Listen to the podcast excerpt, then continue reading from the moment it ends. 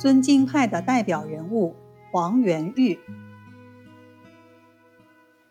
清代有一位著名的医学家，是乾隆皇帝的御医。乾隆皇帝亲书妙悟其黄，褒奖其学识，又亲书人道药剂，概括其一生。他被誉为医门大宗，一代宗师。这个人就是黄元玉。黄元玉名玉露，字元玉，一字坤载，号延农，别号玉秋子，山东昌邑人。一七零五年，黄元玉出生于世代簪缨的书香门第，其先祖黄福乃明朝的名臣，深得太祖朱元璋的赏识。他正直清廉，多有建树。过世后被追赠为太保。谥号忠宣，黄元玉是黄福的十一世孙，自幼深受家学影响。少年时，黄元玉拜名儒于子巨为师，遍览经史子集。他还经常翻阅先祖黄福的诗集，特别喜欢那首题为《抒怀》的七言诗：“不种桑麻不养蚕，莫将实学付空谈。”王侯斤两无多重，有志男儿一担担。他立志做一名能担负起忠君报国重任的良臣，绝不辜负先祖的遗训。二十岁时，黄元玉考中秀才；三十岁时，因用功过度，突患眼疾，左目红色，白筋如血，不得已延医就诊。而庸医误用大黄、黄连等寒泻之剂，致皮阳大亏，到最后左目完全失明。正当而立之年，恰逢科举时代，五官不正，不准入仕，黄元玉的仕进之路被彻底断送。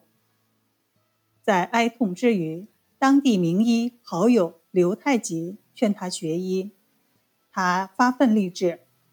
生不为名相济世，必当为名医济人。从此走上了弃儒从医的道路。黄元玉学医是从研读《伤寒论》入手的，然后又遍读了《金匮要略》《内经》《难经》等医学古籍。他奉皇帝、岐伯、秦越人仲景为医门四圣。他认为四圣之外，历代名医持论多有偏失。以致误诊死人，其根本原因是因为四圣之书错简凌乱，加上历代传注谬误所致。因此发愿尽毕生精力，对四圣之书从源到流重加考定，还其本来面目，以凭后世遵循。王元玉凭着深厚的文化功底，又得到刘太极的认真传授，普读历代中医典籍。数年奋斗，医术大进，开始悬壶济世。在行医过程中，他又不断总结经验，医名大盛。时人将之与诸称名医臧梅吉并称南臧北黄。四十五岁时，黄元玉北游至京，正巧乾隆有病，众太医屡治不效，经举荐，黄元玉入宫侍疾，药到病除。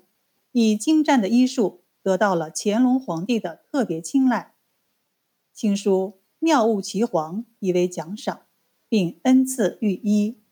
从此，黄元玉开始了供职太医院的生涯。第二年，乾隆皇帝首次南巡，黄元玉半驾至杭州，期间诸方调药皆有神效，深得乾隆皇帝及内外臣工赞誉。一七五二年，大批清军在四川平乱期间，由于水土不服，疾病缠身，致使战斗力低下，伤亡惨重。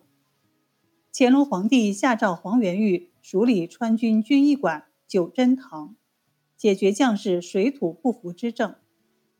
临危受命的黄元玉仔细了解藏区的气候、官兵高原缺氧和高寒，以及流行的伤寒、咳嗽等现象。秘制出了各类强健体魄、提高免疫力、抗高原低氧环境的丸散高丹，用于清军携带服用，克服了各类低氧、伤寒、咳嗽、倦怠、疲惫等病症。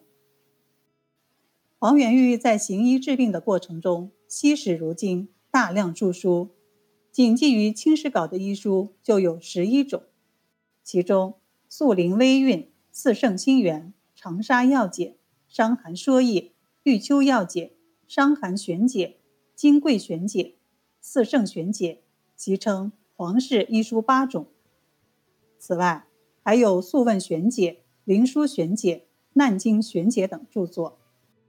这些医著解说前人之末解，立其独见之名，名冠医林，影响深远。在书中，黄元玉首次提出了培植中气、扶阳益阴的诊病理论。对于中气，他给予了形象的比喻：精如果中之人，气如果中之生意。人得土气，生意为牙，牙生而人腐。故精不能生，所以生人者，精中之气也。在施治中，他始终贯彻重视脾土、扶阳益阴、厚培中气的施治原则，这是他对中医学理论的进一步发展。黄元玉在行医著书的过程中，因过度劳累，身体中虚，渐成重症，抱病回到故乡。一七五八年九月十七日。赫然长逝，时年五十四岁。乾隆皇帝得知黄元玉过世的消息后，深感痛惜，亲书“人道药剂”四个字，缅怀其一生的医术与医德。黄元玉继承和发展了博大精深的中医学理论，对后世医家影响深远。医学界称其学术思想奥系天人，妙竹幽隐。自越人仲景而后，罕有其伦，成为中国医学发展史上对经典医著长山而后、一火星传的一代一宗。